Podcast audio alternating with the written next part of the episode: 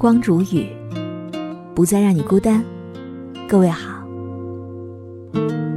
今天我要和你分享到的这篇文章题目叫做《所有费力讨好的关系，就算了吧》。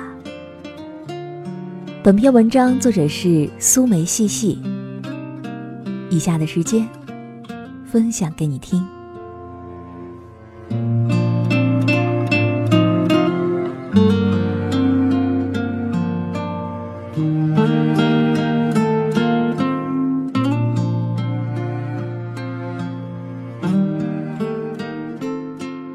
有人说，人生大部分的遇见，都指向别离。三观不同，不必强融。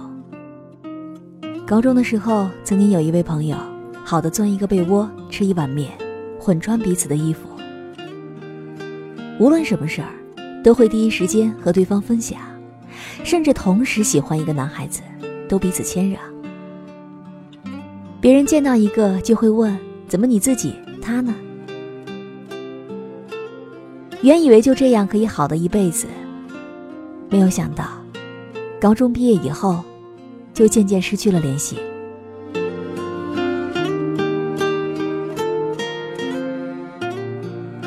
当年闺蜜的女儿考上了某部委的公务员，我陪她去商场买生活用品的时候，竟然遇到了高中同学，激动的寒暄拥抱之后。说起闺蜜女儿的事儿，她羡慕之余脱口而出：“你们家背景很强大呀。”我说了句：“其实现在的公务员考试真的很透明、很公正啊。”不料却引起了她的各种吐槽。听着她对生活的种种不满和偏执的理解，我忽然不知道说什么了。脑海当中突然闪过一句话：“世界上最遥远的距离。”是我就在你面前，却无法靠近你。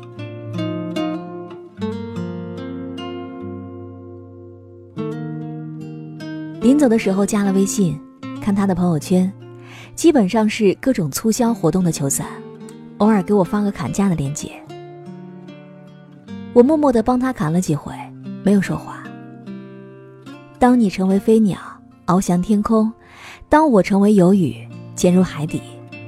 我们，就成了你和我，横亘在鱼和飞鸟的距离。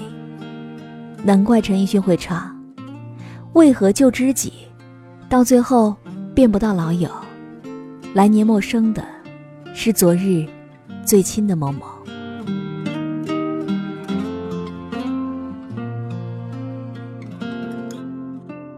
知乎上有一个问题：好朋友为什么会逐渐疏远？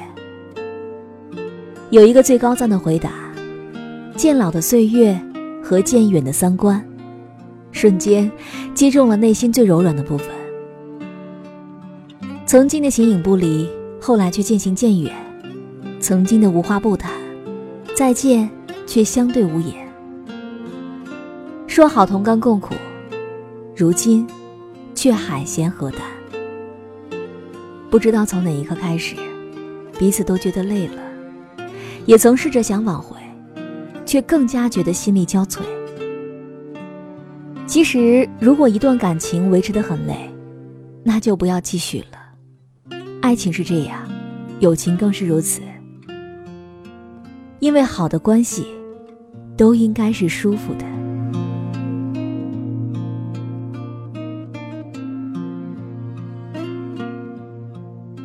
学生时代的时候读过鲁迅。最喜欢的，就是他和闰土的友谊。两个人是少年闰土跟随父亲给鲁迅家帮佣时候认识的。由于年纪相仿，很快玩到了一起，成了无话不谈的好友。闰土健康活泼，教给鲁迅捕鸟、抓兽、看西瓜，还告诉鲁迅好多高墙大宅内见不到的新鲜事儿，让鲁迅羡慕不已，亲热地喊他为闰土哥。两个人情同手足。直到后来帮佣结束，闰土的父亲要带他回乡下时，急得少年鲁迅大哭，而闰土也躲到厨房里不肯出来。两人再次相见，已是中年。鲁迅吃过饭，正在喝茶，闰土突然来了。鲁迅激动地站起来说：“闰土哥你来了。”而闰土此时已经有六个孩子，而且接替父亲，成为鲁迅家的帮佣了。他体态臃肿，一脸沧桑，望着鲁迅，愣了半天，本能的喊了一句：“老爷。”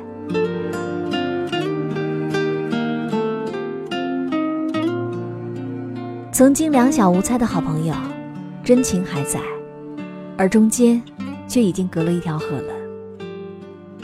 这条河太宽，里面隔了岁月，盛满了人生的酸甜苦辣，再也无法逾越。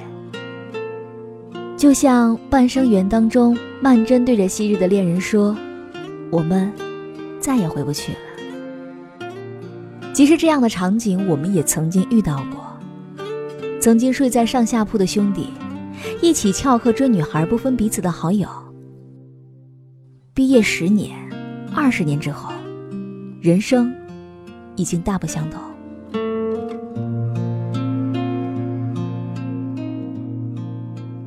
有的人在北上广横刀立马，有人在海外拿了绿卡，而有的人却下岗失业，一团乱麻。同学会重逢。除了一起回忆过去，就只剩掩不住的尴尬了。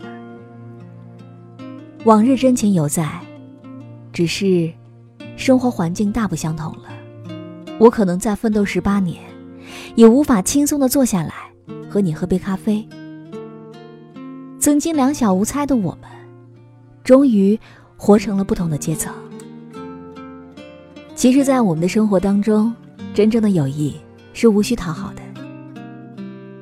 梵高与高更是同时代的艺术家，而且有过一段同居的岁月。那个时候意气风发、充满自信的高更，一直都是梵高向往的对象，向往到极致。三十五岁的梵高邀请四十岁的高更来自己的小镇上同住。基于艺术家的相互欣赏，高更欣然答应。梵高喜不自禁，为了迎接高更，他画了房间。并且按照画中的情形来布置房间，还画了那幅著名的向日葵，挂到了房间墙上。梵高对高更这个朋友，包含着热情与期待，敬畏和嫉妒。复杂的感情使得他们在一起的日子并不愉快。除了艺术上的分歧，高更很快就厌烦了梵高过分的体贴与讨好。他觉得，友谊不该是这样的。而梵高对高更的迷恋已经近乎疯狂。那段日子，高更经常半夜醒来，被床边凝视他的梵高惊出了一身冷汗。其实友情是平等的，情谊的天平一旦倾斜，就无法维系了。在梵高近乎疯狂的举动当中，高更落荒而逃。梵高发现高更离去之后，绝望地割下了自己的耳朵，寄给了高更。想一想，如果自己有这样的朋友，会不会也是心惊肉跳的逃走呢？有句话说得好，友情生于共鸣，毁于分歧。如果一段关系让你觉得不舒服，那么大概就是要快刀斩乱麻的了。而最好的关系其实是，我懂你。大家都知道，张爱玲有一个好友叫做严英。张爱玲的很多文章里都有她，曾经说过，在这个世界上，严英是无法替代的。张爱玲的两次婚姻，严英都是证婚人。后来张爱玲和胡兰成闹分手时，胡兰成还曾经求严英去斡旋。这么好的两个人，最后却老死不相往来。我大概想得出他们友情发展的过程。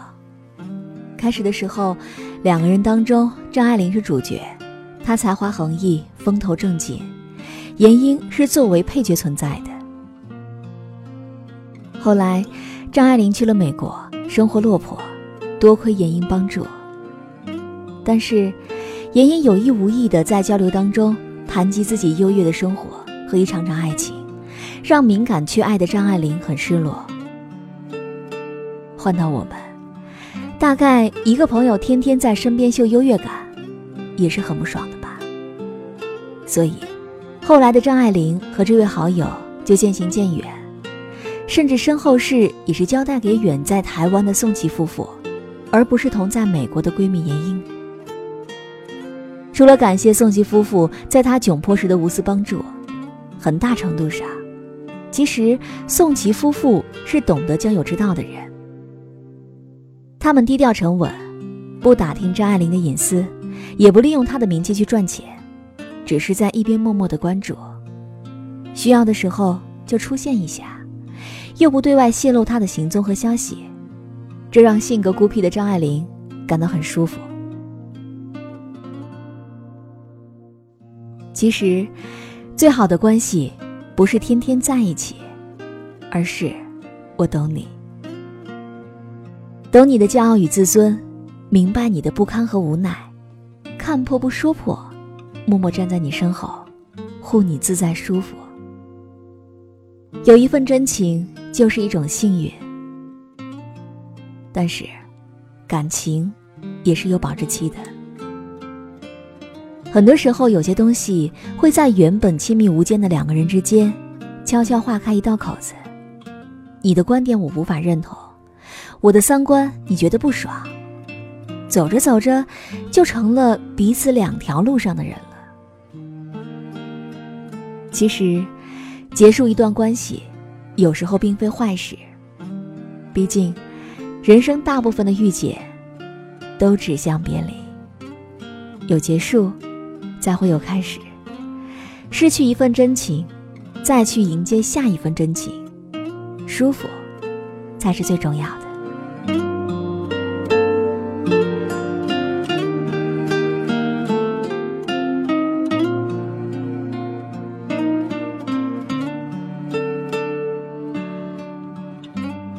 好了，我亲爱的耳朵们，今天就和你分享到这里。